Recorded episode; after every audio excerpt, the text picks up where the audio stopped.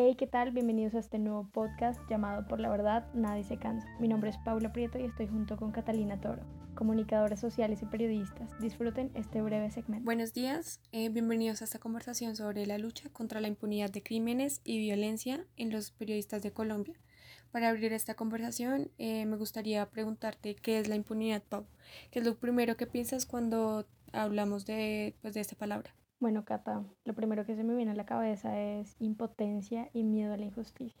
La impunidad es dejar que sean cometidos delitos sin que las personas responsables paguen su castigo. Así es, estoy de acuerdo. Para 2020 se presentaron múltiples retrasos en los juicios que se adelantan contra las tres personas que fueron vinculadas a la investigación del secuestro y asesinato de Javier Ortega, Paul Rivas y Efraín Segara.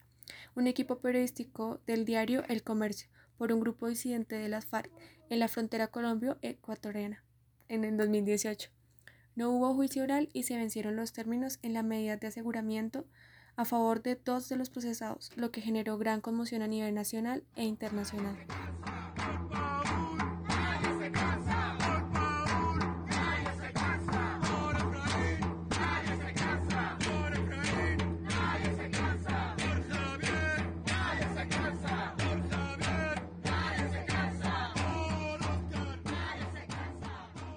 Así es, Cata, y hablando del proceso, el 16 de junio del 2020, el juez concede libertad por vencimiento de términos a Gustavo Espina, alias Barbas, y el 4 de agosto a Gustavo Angulo, alias Cherry, acusados por delitos de secuestro extorsivo agravado y concierto para delinquir.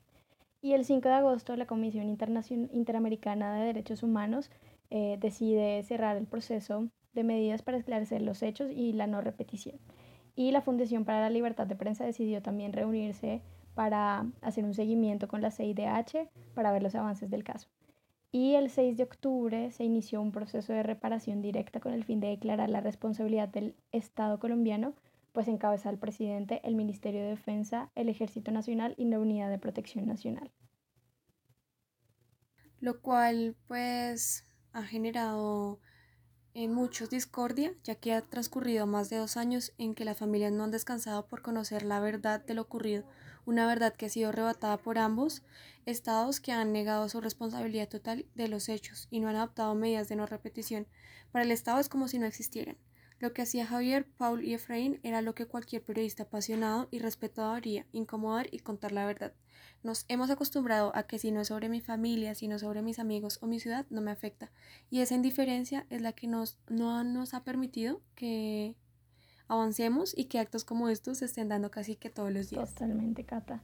Y también la FLIP ha registrado 161 homicidios a periodistas, el 78,8% se encuentran en completa impunidad y el 92% han prescrito sin condenas a los autores. Y mientras la justicia se hace ciega, la violencia silencia a muchas voces de periodistas. Y también es cierto, Cata, que hay mucha incertidumbre y frustración y con el paso del tiempo muestra que nos encontramos más en retrocesos que en avances. Pero yo me pregunto, ¿en realidad la indiferencia de un Estado será suficiente para silenciarnos? Llevamos 25 años defendiendo la libertad de prensa y expresión en Colombia y nos sentimos más fuertes que nunca porque la, por la verdad nadie se cansa ni se cansará jamás.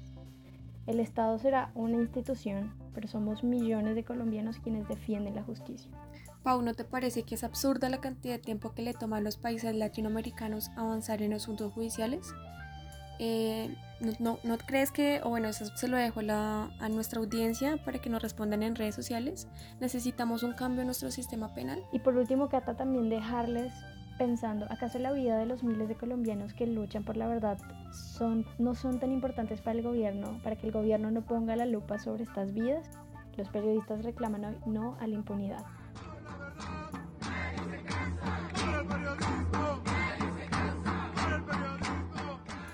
Gracias por sintonizar este podcast. Nos escuchamos en una próxima ocasión y recuerden que el periodismo no es el enemigo.